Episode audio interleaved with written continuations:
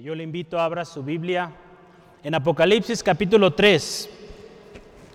Hemos estado estudiando mensajes importantes y siguen los mensajes.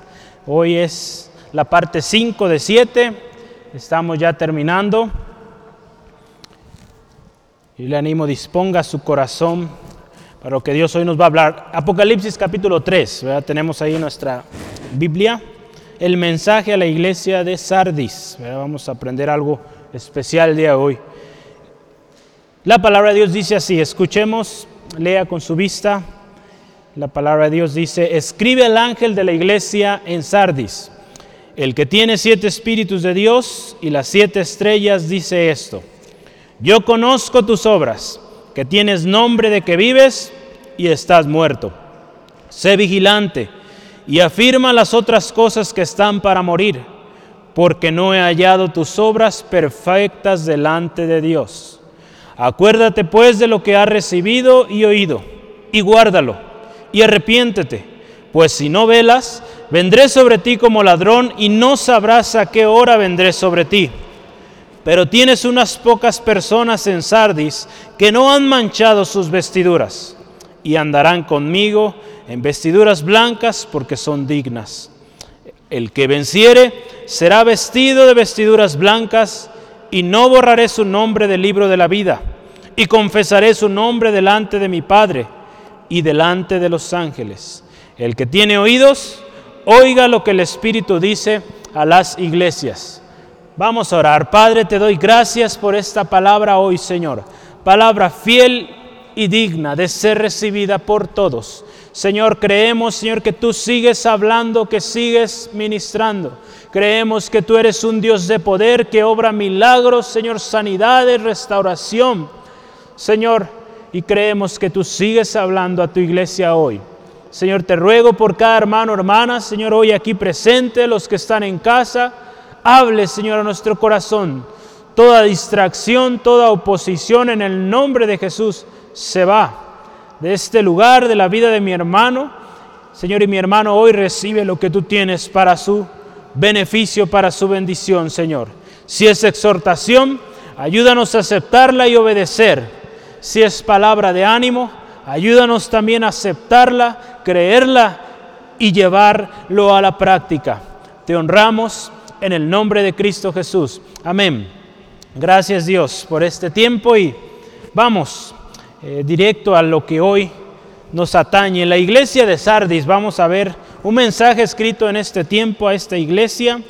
Hemos estado viendo varias ya, cada iglesia con sus propias características, cosas que Dios, Señor Jesucristo aquí elogió, reconoció, cosas que también le fueron reprochadas, cosas también que el Señor promete a aquel que es fiel, persevera, que vence. Y hoy vamos a hablar de este lugar de Sardis, ¿verdad? Había dos imágenes antes, ¿verdad? Vámonos antes dos, por favor. Ah, no, está más adelante, ¿verdad? Ahí mero. Eh, ¿Se acuerda que yo le debía una imagen? Entonces ahí está. Las iglesias del Apocalipsis, las que vemos ahí, las siete iglesias, ahí ve siete numeritos, se desarrollaron alrededor de, de esta zona. Si usted se fija, conforme íbamos hablando, platicando, yo le mencionaba que íbamos como de subida y ya vamos de bajada en, en el recorrido. Éfeso es la parte baja, ahí frente al mar Egeo también. Luego siguió Esmirna, más al norte, Pérgamo, Tiatira. Y así conforme vamos avanzando, se fija, algo muy interesante, usted ve ahí un puntito negro que dice ahí Patmos. Ahí fue la isla donde Juan estuvo donde recibió esta revelación. Algo muy interesante es que esa zona el día de hoy es Turquía, el país de Turquía, un lugar donde hubo, hubieron estas iglesias. Y si usted analiza hoy cómo está Turquía en cuanto al Evangelio, hace falta mucho, mucho Evangelio en ese lugar. Tenemos ya unos misioneros allá, si se acuerda, ¿verdad? Estamos apoyando. Entonces, ore por Turquía. Hace muchos años escribieron estos mensajes para la iglesia allá. Hoy esos mensajes también son de bendición para nosotros. Entonces, Turquía, vamos a ver el otro mapa. Ay, caray, este estuvo más difícil, No, no se alcanza a ver muy bien, Pero yo lo que quería ver, o que quería que usted vea, en la parte casi central es Turquía, lo que ya veíamos hace ratito, ¿verdad? Y del otro lado, para que se ubique dónde está. Turquía es ya parte de Asia, o sea, Asia Menor. Entonces, a un lado usted puede ver el país de Bulgaria, Rumania, Serbia, Hungría, Italia, ahí ve una botita ahí, esa es Italia. Entonces, está cerca de Europa. Entonces ya se ubica en el mapa. Entonces no está aquí cerquita de México, está muy lejos, varias horas. Entonces cruzando el, océano Atlántico. Entonces ahí estamos, ahí están las iglesias. Entonces ya sabe, si le pregunta, a ver, ¿dónde está Éfeso? Ya más o menos sabe por dónde, en el mapa, ahí, ahí en Turquía. Entonces, gracias a Dios, vamos adelante. Ya tuvo un mapa, yo le animo, vea en casita, vea, hay mucho que aprender en estos eh, lugares. Y créame que Dios tiene hoy una palabra para usted. Yo quiero hablarle de la, de la ciudad de Sardis primero, como siempre. Era una capital de una provincia llamada Lidia. Actualmente esa misma ciudad se llama Sardes, entonces no cambió mucho el nombre en Turquía. Está a 50 kilómetros de lo que era la iglesia anterior que vimos, Tiatira. Era una ciudad muy rica, muy famosa, conocida por la industria de lo que son telas también, eh, lo que es lana en especial y la tintorería. Había también ahí, todavía quedan ruinas de ello, un templo a la diosa Diana, o también conocida como Artemisa por los griegos.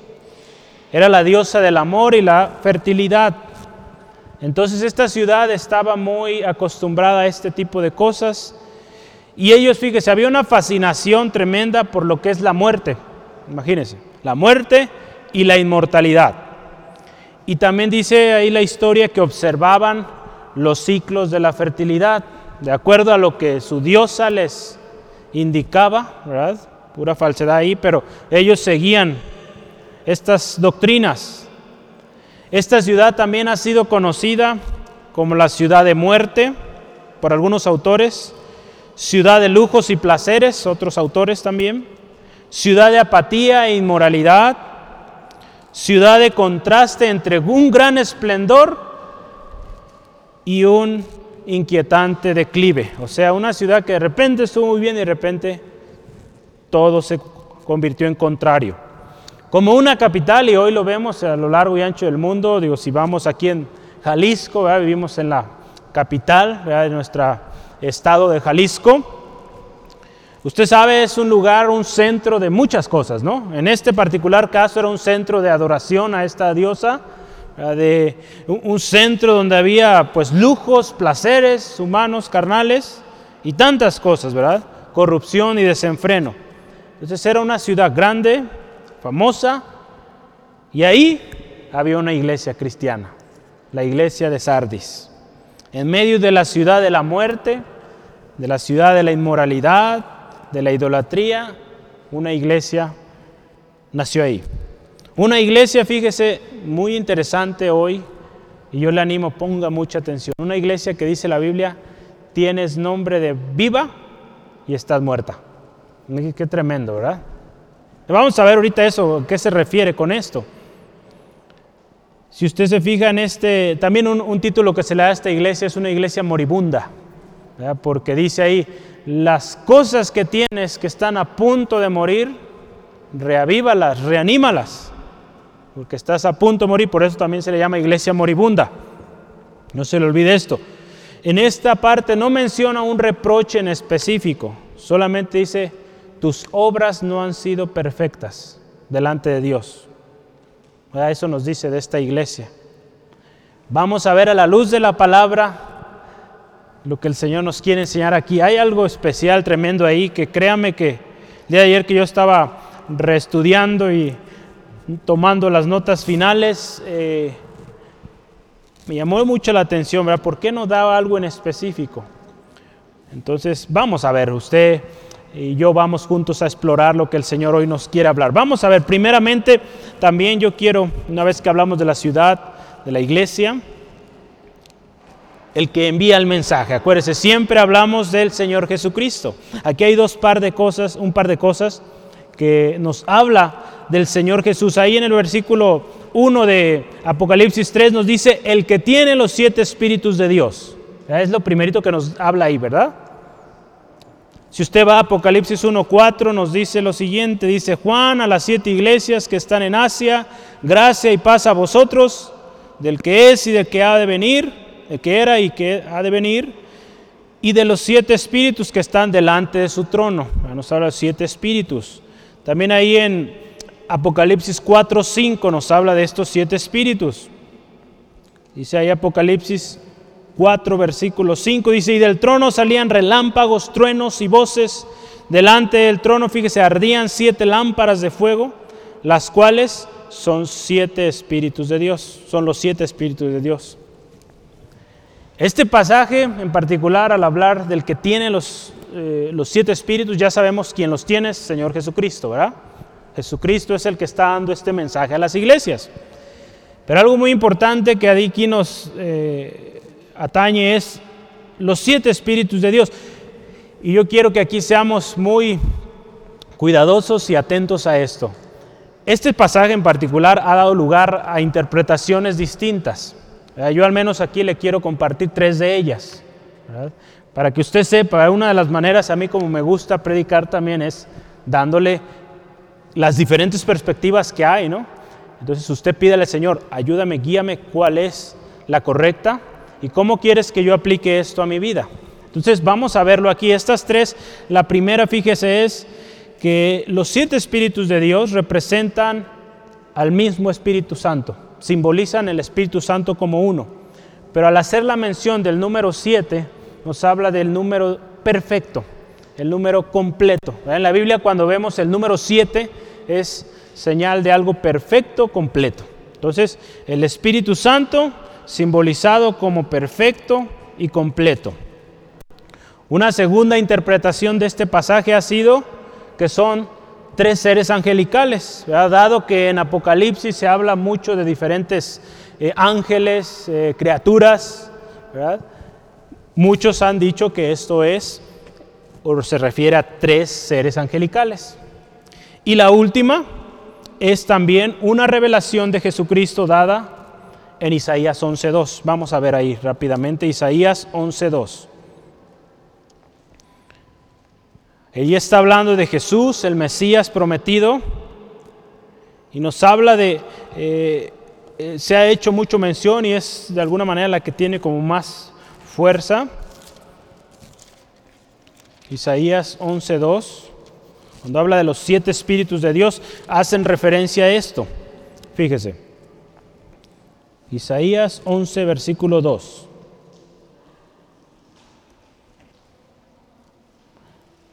Si lo tiene, diga amén, gloria a Dios. ¿Sí? Ya lo tiene. Isaías 11, versículo 2. Dice la palabra del Señor, y reposará sobre él el Espíritu de Jehová. Ahí un punto y coma. Ese lo cuentan como uno. Espíritu de Jehová. Espíritu de sabiduría y de inteligencia. Van tres ahí, ¿verdad? espíritu de consejo y de poder, espíritu de conocimiento y temor de Jehová. De hecho, de hecho el primero, mire, yo me confundí. A ver, vamos a verlo, contarlos otra vez, uno por uno. Fíjese, escúchelo otra vez. Y reposará sobre él el espíritu de Jehová, ¿verdad? Espíritu de sabiduría, inteligencia, consejo, poder, espíritu de conocimiento y de temor. Si cuenta ahí son siete. Entonces, eh, hay una interpretación que se ha basado en este pasaje, que esos son los siete espíritus de Dios. Entonces, aquí yo lo que quiero resaltar y que es importante conocer, hay cosas que en la palabra de Dios eh, no han sido reveladas en su completud o completamente por algo, y Dios en su momento los revelará. Algunas se nos han sido reveladas y es importante poner atención a ellas y las que no han sido reveladas, pues esperar el tiempo de Dios para que sean reveladas. ¿no? Aquí lo importante es resaltar la obra del Señor Jesucristo. Dice aquí, quien tiene los siete espíritus en su mano, eh, hablando del siete, una obra que es completa, que es perfecta con el Espíritu Santo. Si usted se fija ahí en Lucas 3:22, nos habla cuando el Señor Jesucristo inició su ministerio, el Espíritu Santo ¿verdad? vino sobre él. Vamos a ir rápidamente a Lucas 3:22.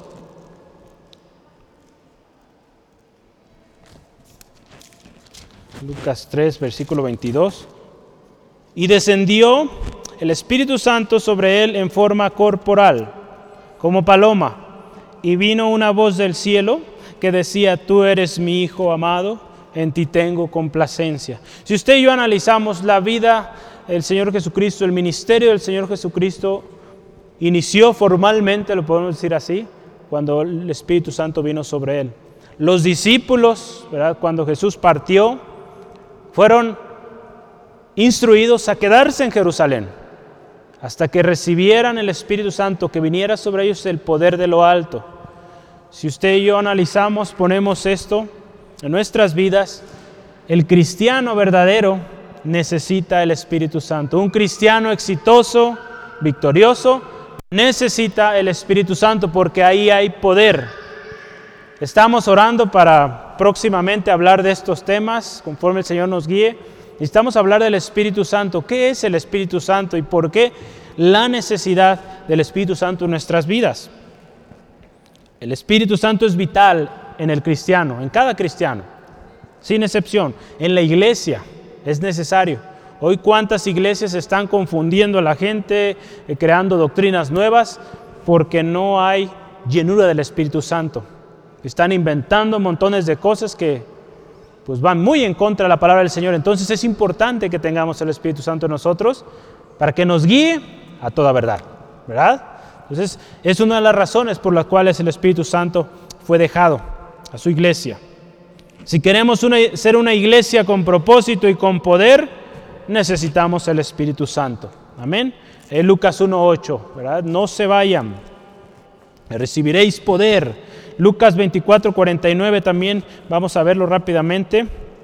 Hoy traigo algo de textos, entonces tenga lista su Biblia. Lucas 24, 49. He aquí, yo enviaré la promesa de mi Padre sobre vosotros, pero quedaos vosotros en ciudad de Jerusalén hasta que seáis investidos del poder de lo alto. Quedarse, ¿verdad? Les indicó el Señor. Una promesa del Padre Celestial para sus siervos, que también hoy es para usted, para mí, requerido hermano, hermana. Muchos ven, eh, si hablamos de las diferentes eh, corrientes, tanto religiosas como ideológicas, ven al Espíritu Santo como una fuerza, un viento, una influencia, muchas cosas, ¿no? Pero el Espíritu Santo es una persona, es una persona de la Trinidad, Padre, Hijo, Espíritu Santo, junto con ellos uno. El Espíritu Santo es requerido en el cristiano.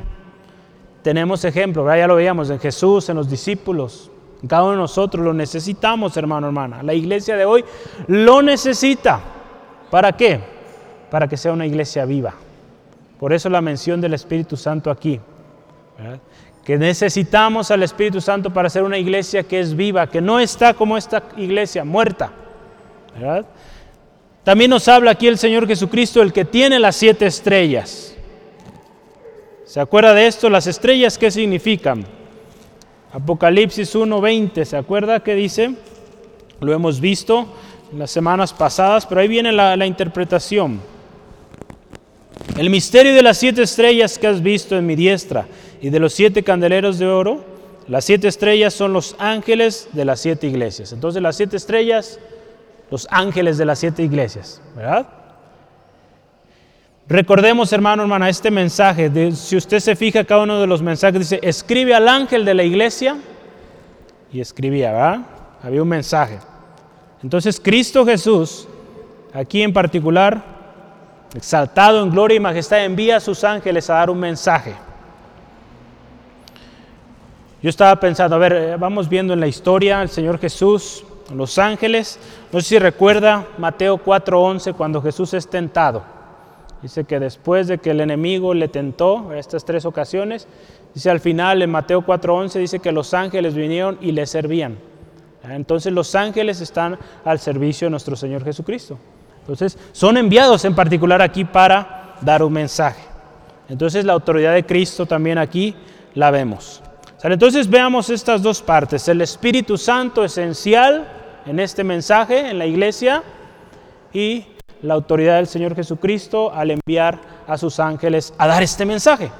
Entonces es un mensaje de autoridad, un mensaje que nos tiene que poner a pensar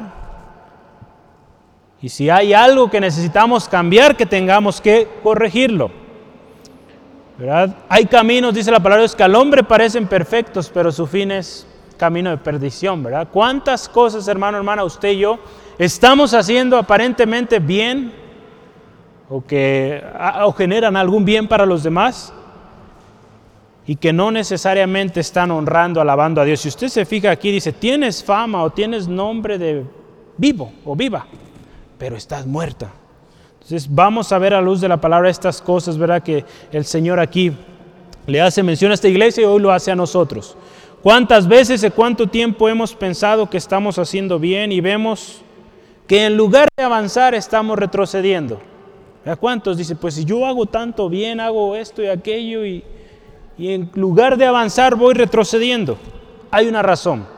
Para todo eso hay una razón, ¿verdad? Y, y no crea que toda la culpa la tiene el diablo, ¿verdad? Porque a veces somos buenos para decir, el diablo tiene toda la culpa. Sí, el diablo tiene mucha culpa, pero a veces también cosas que nos suceden son naturales. Nuestro cuerpo se debilita, se cansa. A propósito, ¿verdad? ayer fuimos a trabajar al campamento y estuvo buena la trabajada ya. Esperamos el próximo mes usted también vaya y se divierta con nosotros, se relaje. Pero hay cosas naturales, ¿verdad? el cansancio después de un una gran jornada de trabajo, pues va a causar ahí dolor en ciertas partes de nuestro cuerpo, es normal. Hay causas o razones también espirituales, ¿verdad? Que hemos dado lugar al enemigo en ciertas áreas de nuestra vida. Hay razones divinas también, Dios a veces hace eh, obra en nosotros. Hay razones también o motivos por los cuales sufrimos o pasamos situaciones, es porque provocamos nosotros mismos aquello. Accidentes también hay, ¿verdad?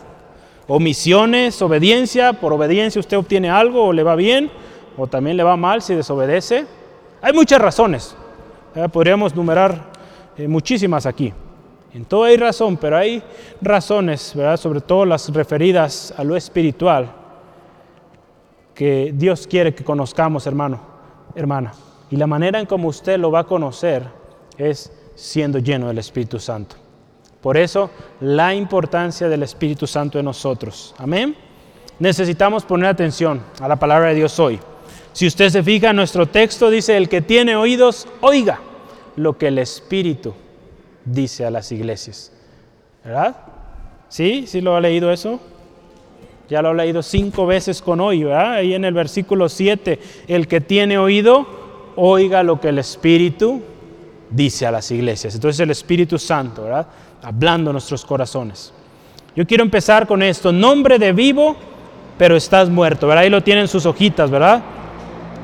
Nombre de vivo, pero estás muerto. En las versiones, eh, la estándar en inglés y la, pues son estándares, ¿verdad? Hay una versión que se llama la Biblia o la versión estándar en inglés y hay otra que se llama la Biblia cristiana estándar, entonces no se la digo en inglés porque me pongo nervioso. Entonces, eh, eh, quiero hacer mención de esta parte de nombre. Ahí habla, en lugar de poner nombre, porque nuestra versión Reina Valera, si usted se fija, nos dice, tienes nombre, ¿verdad? Mm, versículo 1, la última parte dice, yo conozco tus obras, ¿verdad? Eso ya lo hemos visto varias veces. Que tienes nombre, de que vives y estás muerto. Y aquí nos hablan estas versiones que le mencionaba, la SB o English Standard eh, Version y la Christian Standard Bible, es reputación. En lugar de nombre usa reputación.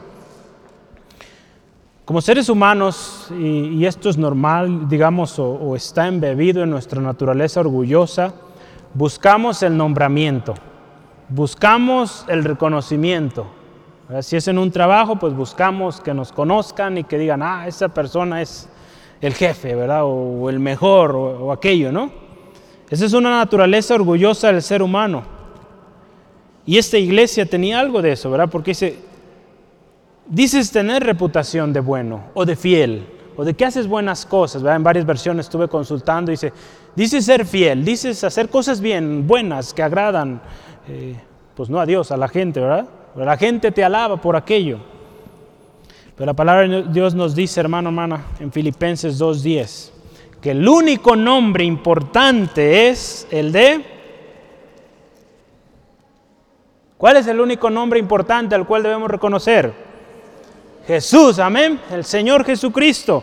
Ahí en Filipenses, vamos rápidamente, Filipenses 2.10, dice, para que en el nombre de Jesús se doble toda rodilla de las que están en los cielos y en la tierra y debajo de la tierra, y toda lengua confiese que Jesucristo es el Señor.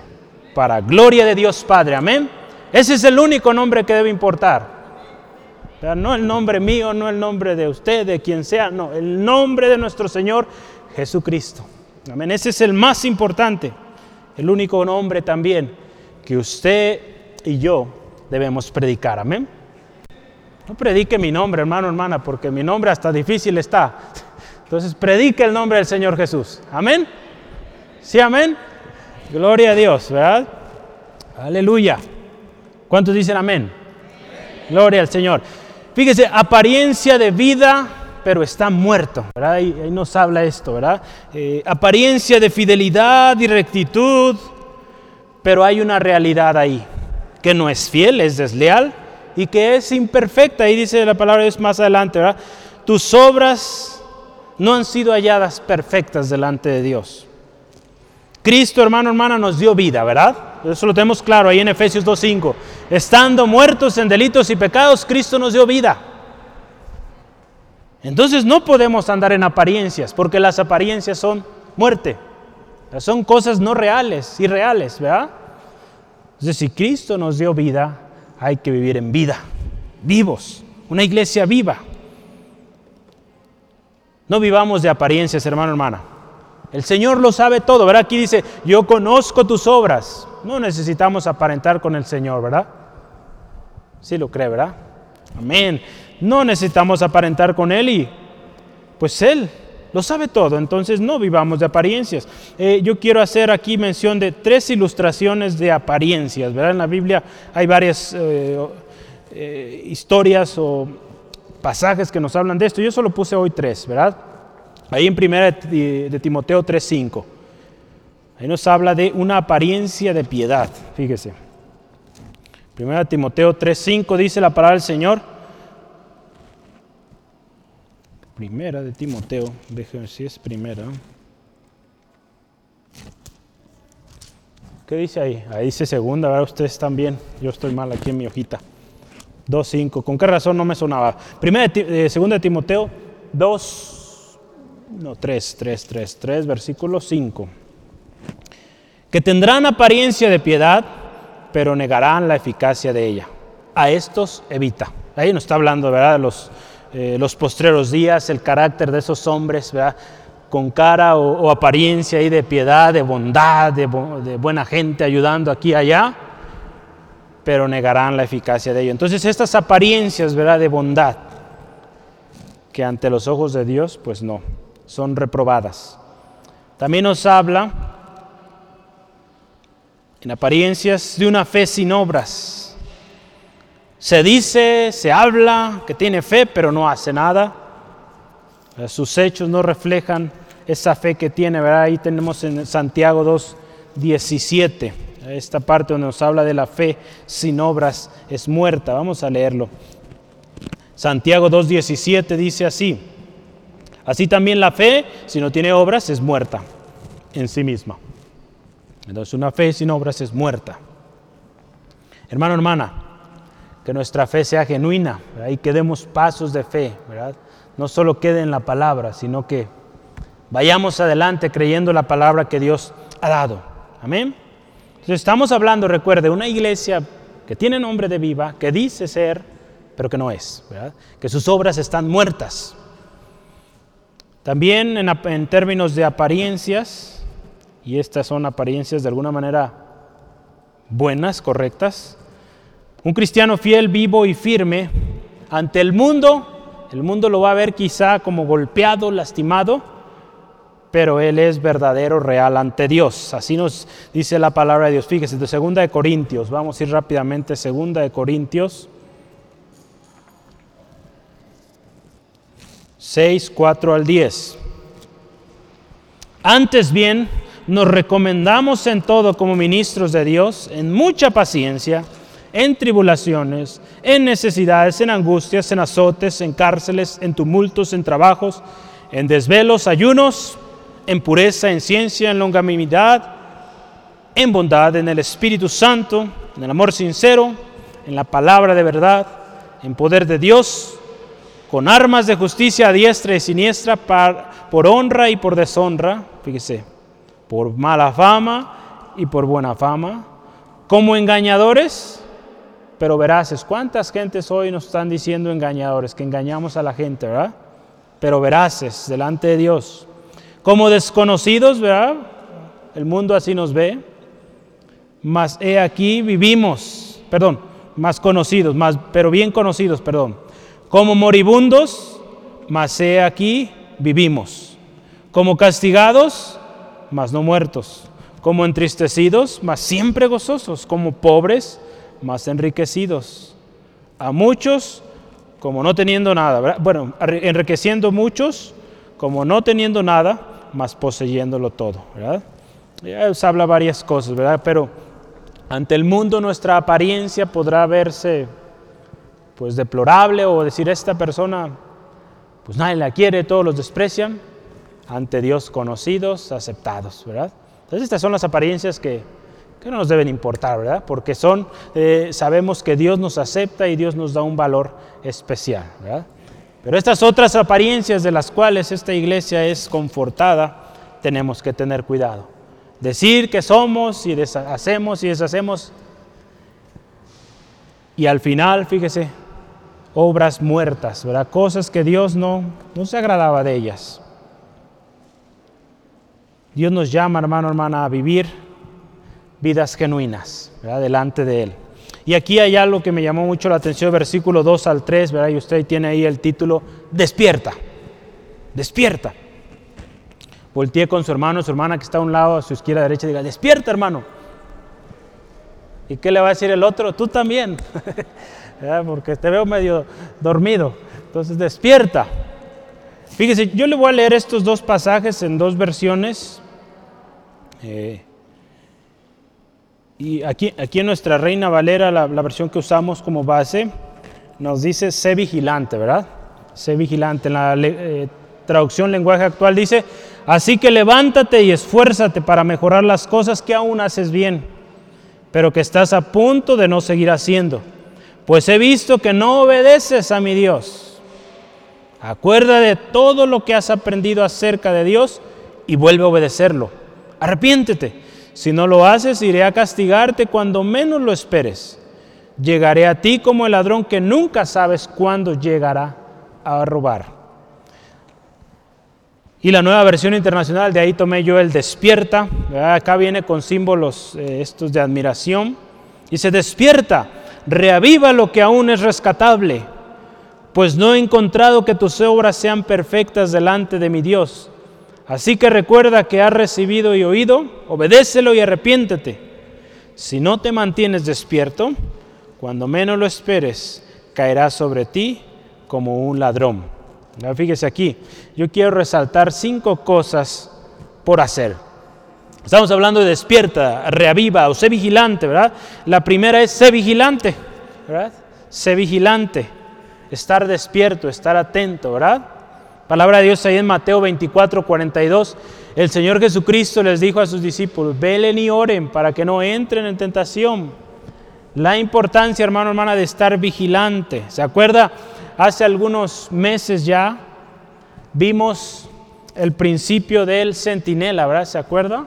Ahí en Ezequiel 33, 1 al 9, hablamos de los centinelas. ¿Cómo eran los centinelas? Estaban bien atentos, no podían dar lugar a la distracción porque el momento en que se distraían, el enemigo tomaba esa oportunidad y era una destrucción fatal.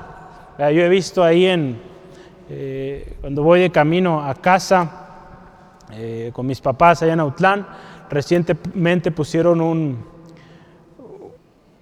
un destacamento, un lugar, una base militar, ¿verdad? Allá. Y me llama la atención porque voy por la carretera y en la parte, ya llegando donde está este, esta base, hay una torre ahí de vigilancia y siempre está, cuando es de noche, pues se ve la luz ahí y un soldado siempre ahí.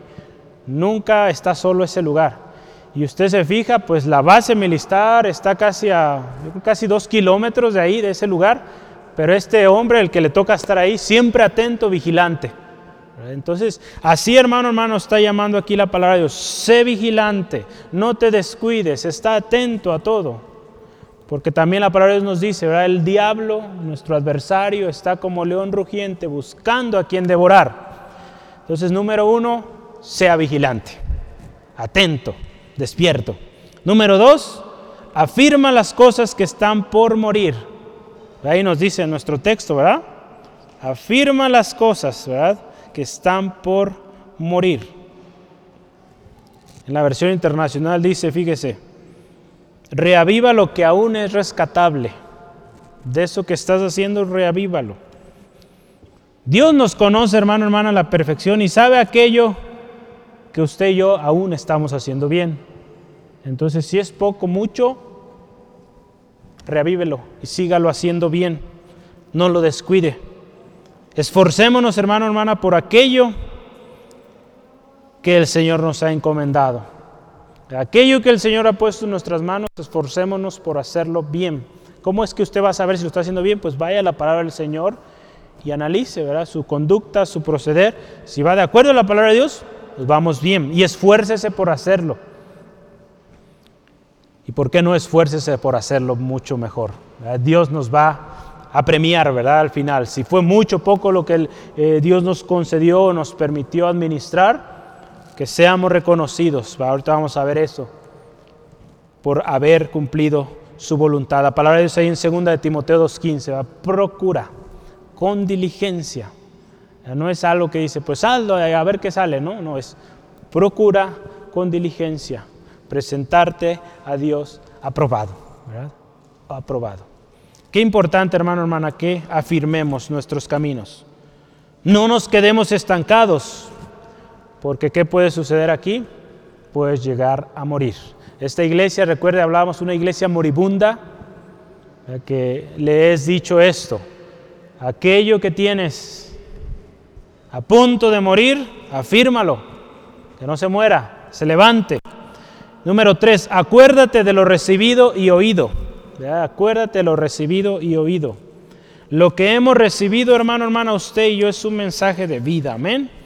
No lo olvide, hermano, hermana. El mensaje que usted recibió es un mensaje de vida, de esperanza, eterno.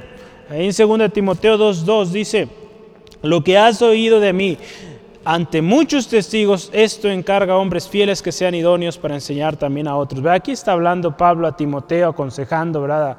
Eh, para enseñar a otros. Pero aquí importante, lo que hemos oído, hermano, hermana, es palabra de Dios. Eso llevemos, ¿verdad? Eso recordemos, como dice aquí, acuérdate. El mensaje que recibimos es un mensaje que tenemos que preservar y esforzarnos por conocerlo bien. A ver si le suena esto. Conocerlo bien, llevarlo a la práctica y enseñarlo, ¿verdad? Son esas tres cosas que tenemos como base en el Instituto Bíblico, ¿verdad? Estudia, practica y comparte. Entonces esas tres cosas son clave en nuestra vida. Digo, si queremos realmente pues, cumplir el plan perfecto, completo que Dios dio para cada uno de nosotros. La palabra de Dios ahí en Santiago 1.22 nos dice que seamos hacedores de la palabra de Dios, ¿verdad? No solo oidores. Entonces aquí nos dice, acuérdate lo recibido, que recibimos del Señor, y lo que hemos oído, y hagámoslo. Guárdalo, el número 4, guárdalo Guarda lo que has recibido y oído para mantenerte en el propósito de Dios.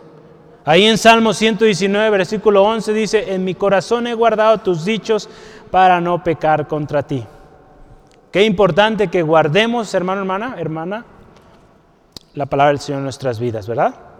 Porque eso nos va a ayudar a saber la voluntad del Señor. Mantengámonos en esto que nos dio salvación, no nos distraigamos y no busquemos guardar otras cosas en nuestro corazón.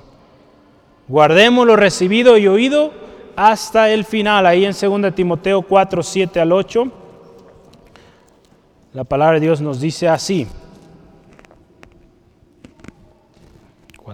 He peleado la buena batalla, que cuando usted llegue al final de sus días, guardó la fe y pueda decir estas palabras que el apóstol Pablo decía. He peleado la buena batalla, he acabado la carrera, he guardado la fe. Por lo demás, me está guardado la corona de justicia, la cual me dará el Señor, juez justo en aquel día, y no solo a mí, sino también a todos los que aman su venida. ¿Cuántos aman la venida del Señor acá? Amén, ¿verdad? Todos amamos su venida, la esperamos con ansias.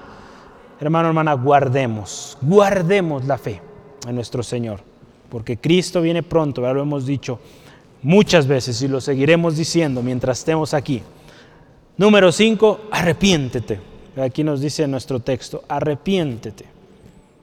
Quizá hemos buscado el reconocimiento, la reputación, tener un nombre, ser conocidos. Hermano, hermana, esas cosas son cosas muertas que Dios no se agrada de ello. Entonces arrepintámonos. El arrepentimiento en la mañana yo les enseñaba a mis hermanos y hoy quiero compartírselo a usted también. El arrepentimiento es una vuelta de 180 grados. ¿Sale? ¿Recuerda sus clases de geometría en la escuela hace mucho? Eh, hace varios años, ¿verdad? Que a mí me tocó ver eso, pero todavía me acuerdo. De hecho, mis compañeros me decían, no, tú qué chiste, tu papá es matemático. A mi papá le gustaban mucho las matemáticas y pues me enseñó muy bien. Entonces, por eso no se me olvida todo esto. Entonces, quiero eh, comentarle esto. 180 grados, eso es el arrepentimiento. O sea, que si usted estaba volteando, caminando en esta dirección, usted camina contrario a esa dirección. Porque muchos, quizá por error, a veces se, pasa, pero dicen que han dado una vuelta de 360 grados, ¿verdad? que ese fue su arrepentimiento y pues eso no es. ¿verdad? Una vuelta de 360 grados es dar la vuelta completa y quedar igual como estaba antes. Entonces no, ¿verdad? Nuestro arrepentimiento ha sido contrario a lo que antes vivíamos. Entonces eso es el arrepentimiento. ¿Sí se lleva bien la lección hoy que aprendió de geometría? Amén. Entonces la próxima vez que usted diga, yo di un cambio de 180 grados. Amén. Gloria a Dios. Yo quiero enseñarle también de eso. ¿Sí, ¿Sí está de acuerdo con eso o no? De repente le comparta cosas de también que el Señor me ha permitido aprender también. Arrepentirse, no volver a hacer lo que antes hacíamos. El arrepentimiento nos habla de un cambio de actitud, de conducta y caminar en ese verdadero arrepentimiento. Ahí en Mateo 3, 8 al 10, yo quiero que los leamos. Mateo 3, 8 al 10. Mateo 3, versículo 8 al 10. Haced pues, fíjese, frutos dignos de arrepentimiento. Si hay verdadero arrepentimiento en nosotros, se va a ver, va a haber fruto. Y no penséis, penséis decir dentro de vosotros mismos, Abraham tenemos por padre. Porque yo os digo que Dios puede levantar hijos de Abraham de estas piedras. Y ya también el hacha está dispuesta a la raíz de los árboles. Por tanto, todo árbol que no da buen fruto es cortado y echado al fuego. Entonces aquí nos habla, fíjese qué, especial, ¿verdad? Que demos fruto, fruto de arrepentimiento, no solamente de, labios para afuera o de lengua para afuera, ¿no? que sea algo que realmente ha sucedido en nosotros y que haya fruto. Aquí habla de, aquellos ¿verdad? que decían, eh, pues tenemos al Padre Abraham, pues somos del pueblo escogido, elegidos, pues no hay peligro. La palabra dice, Dios puede levantar a un de estas piedras, ¿verdad? O sea, tienes que estar atento y dar fruto de arrepentimiento. Amén. Y número último ahí en esa parte, tenemos que velar. Tenemos que velar ahí en, eh, en Mateo 26, 41, hace rato lo mencionábamos, yo quiero que lo veamos rápidamente. Dice porque Mateo 26, 41 nos dice la palabra de Dios, velad y orad para que no entréis en tentación. El espíritu de la verdad está dispuesto, pero la carne es débil. Ahí en nuestro texto, si usted se fija ahí en versículo 3 dice, acuérdate de, perdón, acuérdate pues de lo que has recibido y oído y guárdalo y arrepiéntete, hasta ahí ya lo vimos.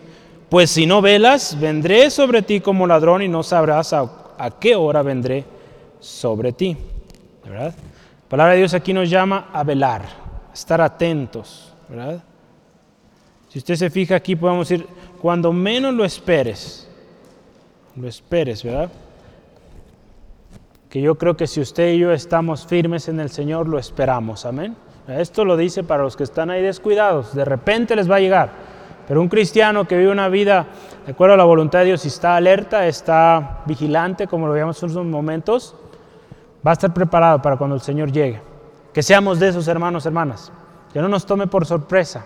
Cuando el Señor Jesucristo venga usted, vámonos, ya estoy listo, ¿verdad? Que ya tenga su maleta, lista, ¿verdad? Bueno, no nos vamos a llevar nada, ¿verdad? Y ya iba a decir amén, ¿verdad? No, no nos vamos a llevar nada, entonces allá está todo lo que ocupamos. Amén. Entonces, que cuando el Señor venga, usted diga, estoy listo, Señor, aquí estoy, vámonos, ¿verdad? Y a gozarnos de su presencia. ¿Cuántos eh, están velando? Es una pregunta que tenemos que analizar hoy. ¿verdad? Tenemos un llamamiento santo, no lo olvidemos. Tenemos una palabra que nos ha sido dada, tenemos que conocer, llevarla a la práctica y predicarla. Tenemos una salvación tan grande que tenemos que cuidar. Tenemos que estar alerta. Hay, hay cosas por las cuales usted y yo tenemos que estar atentos. Vamos casi ya terminando. Dice, un remanente con vestiduras blancas, ¿verdad? Un remanente con vestiduras blancas. La semana pasada hablábamos también de un remanente ahí con la iglesia de Teatira, ¿verdad? Vamos a ver ahí en el versículo 4, dice, pero tienes unas pocas personas, dice, unas pocas personas ahí que han guardado blancas sus vestiduras, ¿verdad? Que no la han manchado su vestidura. Qué bonito, ¿verdad? Que el Señor también reconoce cuando hay alguien que vive en rectitud. Si usted se fija históricamente, las vestiduras blancas siempre ha representado pureza, limpieza, ¿verdad? Si vemos nuestra bandera, el blanco, pureza. Entonces, en los templos, tanto en, el tabernáculo como en los diferentes templos, ¿verdad? A, a dioses distintos, el blanco representaba la pureza. Y persona que venía con una manchita ahí no era permitido entrar. Entonces aquí habla de estas personas que han mantenidose en pureza. Acuérdense ahí en Apocalipsis 2.24 nos habla también de, de ese remanente en Tiatira que no se había mezclado con las profundidades de Satanás, ¿verdad? Lo veíamos la semana pasada. ¿Qué son esas profundidades, ¿verdad? De Satanás. Una de las ideas que, que se oye es que para poder vencer al enemigo, esas son las profundidades de Satanás, ¿verdad? Que se, se hablan muchas de estas ideas, es que para poder vencer al enemigo tienes que experimentar lo más profundo de la maldad. Fíjese qué tremendo, ¿verdad? Pero estos que han guardado sus vestiduras sin mancha, no se han corrompido con estas cosas. Qué bonito ejemplo, hermano, hermana, para nosotros hoy. Este remanente no se ha manchado. Y recuerde ahí en Efesios 5, 27, Cristo viene por una iglesia sin mancha ni arruga. Por eso aquí nos dice de estos eh, remanentes. Fíjese, ¿qué, sucede con estos que han guardado sus vestiduras blancas? Dice, andarán conmigo en vestiduras blancas porque son dignos, son dignas. Esto me llamó mucho la atención, el andar con Dios. En la Biblia tenemos un ejemplo de un hombre que anduvo con Dios y Dios se lo llevó.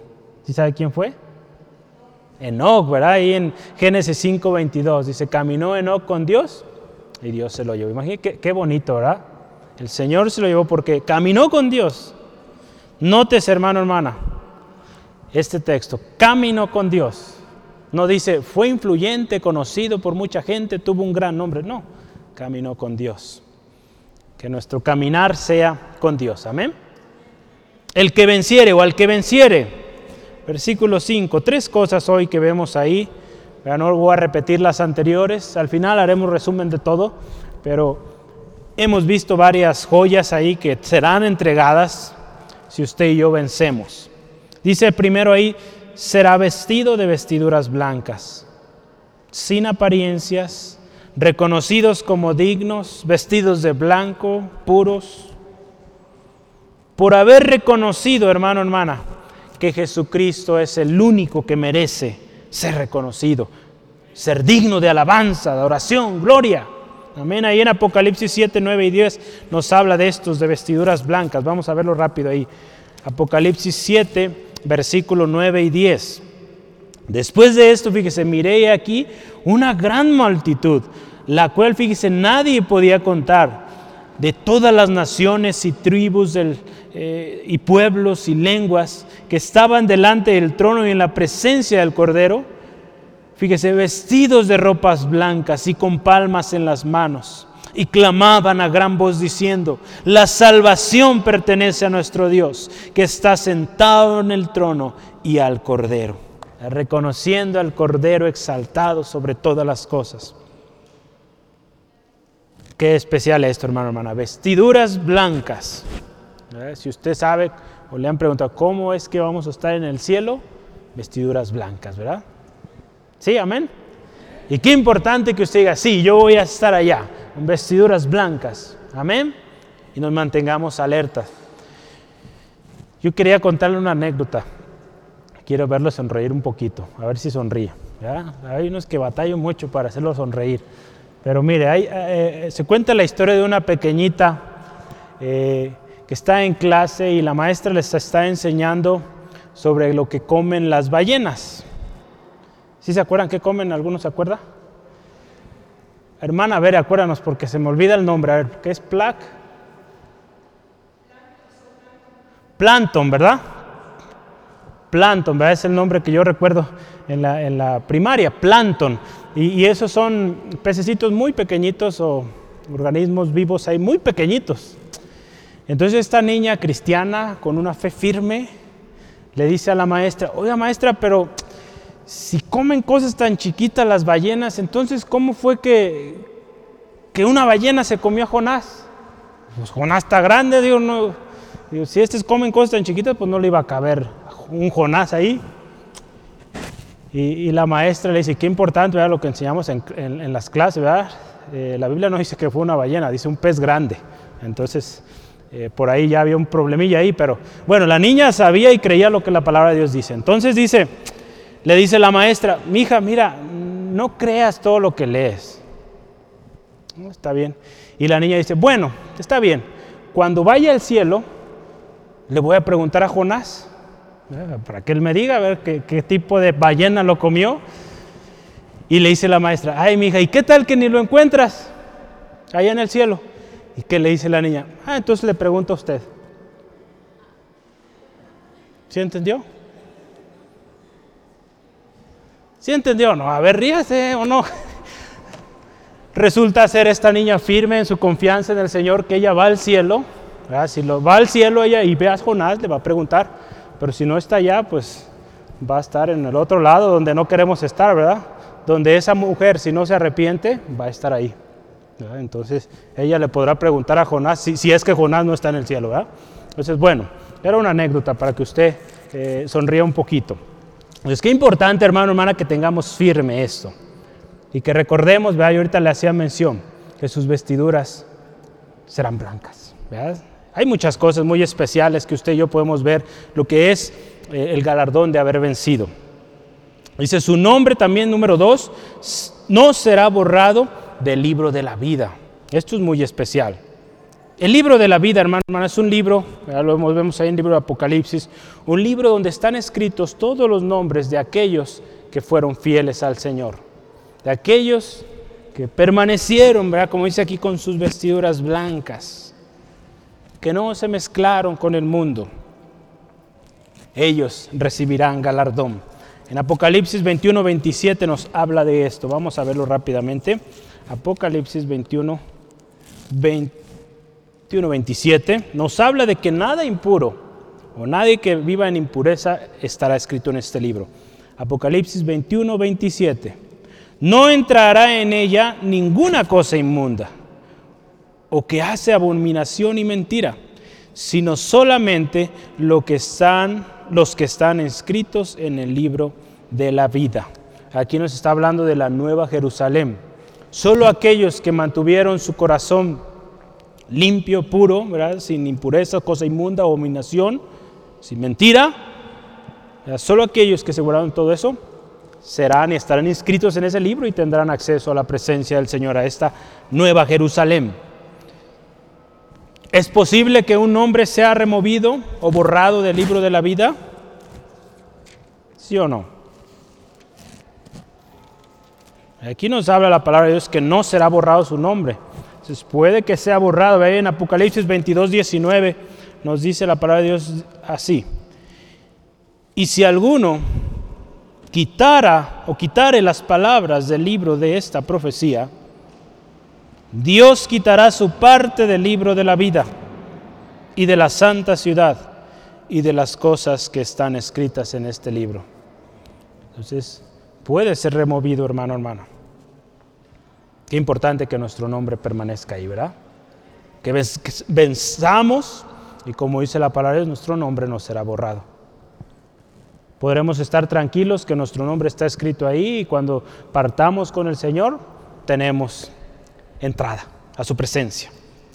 Amén. Y número tres, su nombre será confesado delante del Padre. Eso es muy especial. Y dice ahí también delante de los ángeles. Todos aquellos, dice la palabra de Dios, que guardaron sus vestiduras y no negaron el nombre de Jesucristo, serán presentados al Padre serán reconocidos primero por Jesucristo y serán presentados al Padre por su nombre, fíjese, su nombre será presentado al Padre. Qué especial, ¿verdad, hermano, hermana? Que nuestro Padre Celestial por nombre nos conozca y seamos aceptados por Él. Yo creo que todos debemos anhelar esto, hermano, hermana, y permanecer firmes hasta verlo. Amén. Yo quiero concluir con estos pensamientos aquí un mensaje importante una vez más, de vida o muerte para la iglesia de hoy. El que tiene autoridad, que tiene el poder del Espíritu Santo en su plenitud, nos da este mensaje hoy. Él conoce nuestras obras, esas obras que aparentan una realidad, pero que hay una mentira por detrás. Es tiempo de despertar, revivir aquello que sabemos que agrada a Dios recordemos y guardemos su palabra, esa palabra que hemos recibido y oído. No seamos solo oidores, seamos hacedores. Cristo viene en cualquier momento. ¿Estamos listos para recibirle? Guardemos nuestras vestiduras blancas, sin mancha ni arruga. Apartémonos de toda obra muerta, ¿verdad? Que no bendice. Arrepintámonos y corrijamos el curso porque si vencemos, ya escuchó, seremos reconocidos como santos, vestiduras limpias, ¿verdad? vestiduras blancas, delante de Dios. Seremos inscritos en el libro de la vida y seremos llamados y conocidos delante del Padre por nombre. Qué bendición, ¿verdad?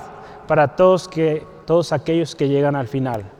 Pero qué terrible destino para todos aquellos que no han guardado sus vestiduras blancas, que se han manchado, han dejado cosas y han manchado sus vestiduras. Hermano, hermana, hoy es el día de estar a cuentas. La palabra de Dios nos llama, hermano, hermana, al arrepentimiento hoy. Y yo le animo, este es un mensaje para la iglesia hoy, para cada uno de nosotros. Créame, esto no es, si usted dice, ay, es que ahora pareció que todo era para mí, créame que es para todos. Somos la iglesia del Señor Jesucristo y para nosotros es este mensaje. Hay cosas que necesitamos corregir. En Cristo Jesús, hermano, hermana, hay oportunidad, hay perdón. Y nuestras vestiduras pueden ser emblanquecidas como la lana. Si usted tiene duda de ello, vaya a Isaías 1.18, yo se lo voy a leer porque ponga mucha atención. Dice, venid luego, dice Jehová, y estemos a cuenta si vuestros pecados fueran como la grana, como la nieve serán emblanquecidos. Si fueren rojos como el carmesí, vendrán a ser como blanca lana. Fíjese qué precioso, ¿verdad? Estemos a cuentas. Yo le invito ahí en su lugar donde está, vamos a orar. Vamos a cerrar nuestros ojos. Gusta inclinar su cabeza. Esto lo hacemos para no distraernos y poner atención a lo que estamos haciendo. Padre, te damos gracias en esta preciosa tarde por tu palabra fiel. Señor, creemos cada uno, cada una de tus promesas, de tus mensajes que nos has venido dando, Señor. Señor, gracias por este mensaje importante que nos ha sido revelado. Señor, si nuestras obras han sido muertas, te pedimos perdón. Si hemos hecho cosas que a nuestro parecer son buenas, sí, pero que tú nos has enseñado o nos has llamado la atención que eso no te agrada, Señor. Señor, perdónanos, Dios. Queremos, Señor, honrarte en cada una de las cosas que hacemos.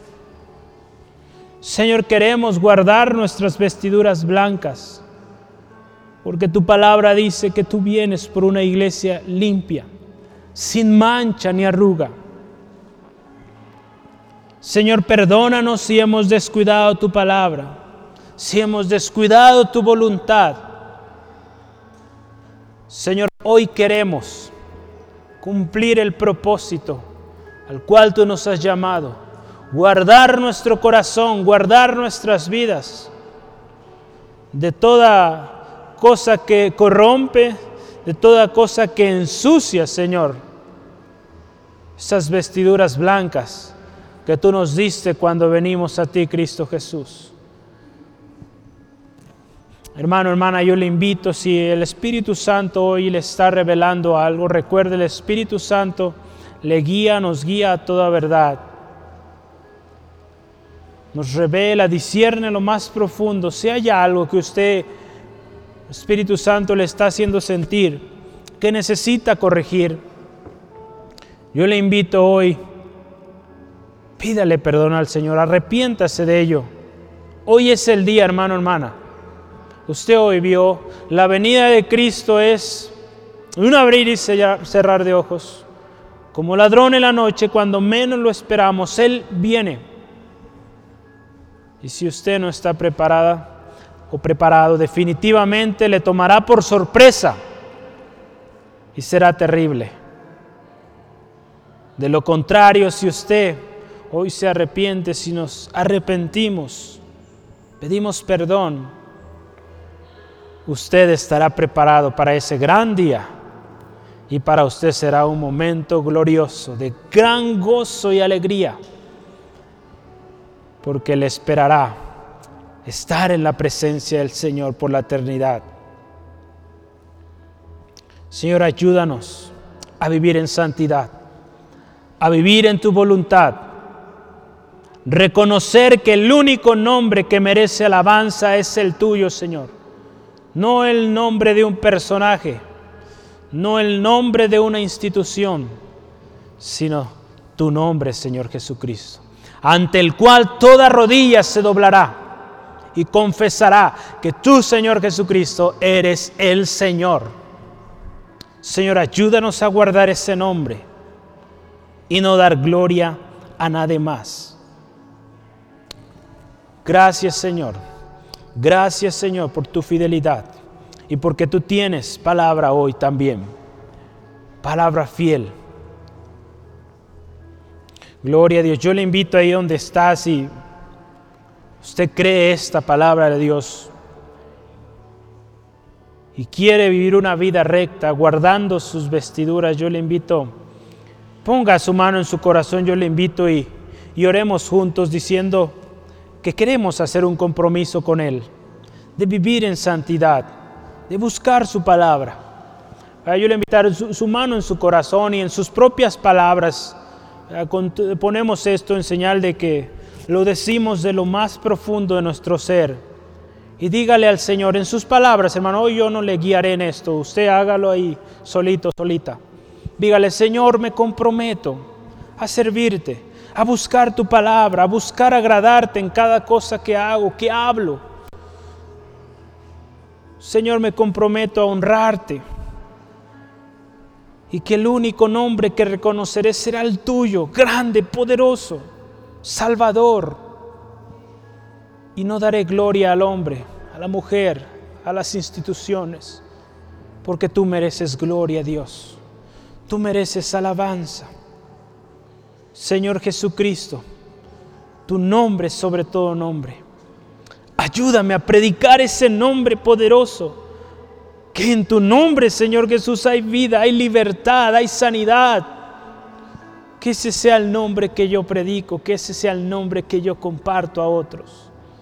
No mis ideas, no mis conceptos, sino el nombre que es sobre todo nombre, poderoso, grandioso. Gracias Señor Jesús. Gracias Señor Jesús por tu obra preciosa y por este mensaje hoy que nos das tan hermoso Señor. En tu nombre Cristo. Amén, amén. Y si hoy hay en tu corazón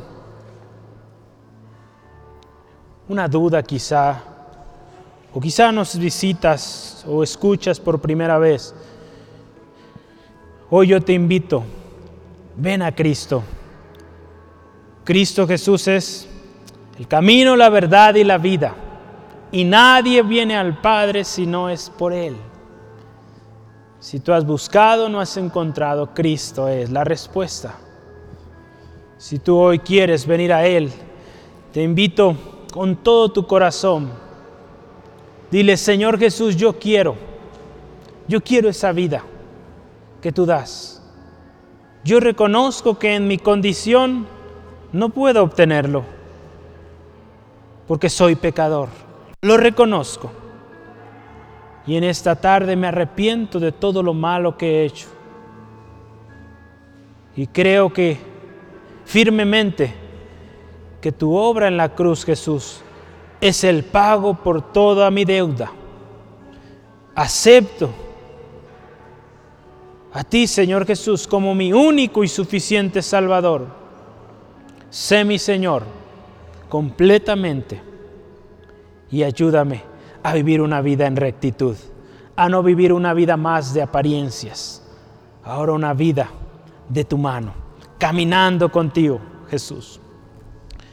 Gracias Dios por este regalo. Te alabo, te bendigo en el nombre de Jesús. Amén, amén.